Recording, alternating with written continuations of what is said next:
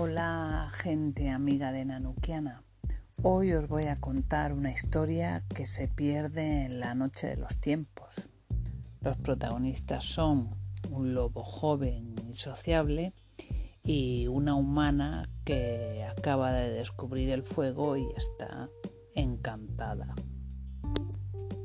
Viven en un clima muy frío y la humana ocupa una cueva donde ha situado el fuego a la entrada para ahí pues mantener el calor y cocinar y evitar que entre ningún animal salvaje.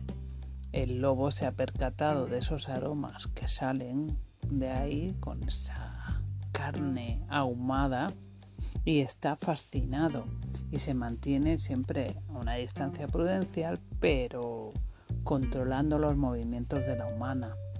Y la humana se ha percatado de que el lobo, ese que ha visto ya en varias ocasiones y que es el mismo, permanece allí con ella sin, sin alejarse, así que le va dejando comida un poco apartada para que no se acerque mucho, porque así la cueva está aún más protegida que con solo el fuego porque un lobo, pues que que no, siempre intimida a otros animales.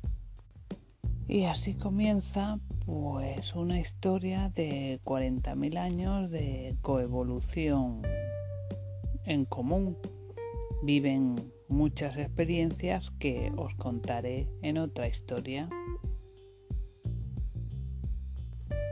Te espero en la siguiente.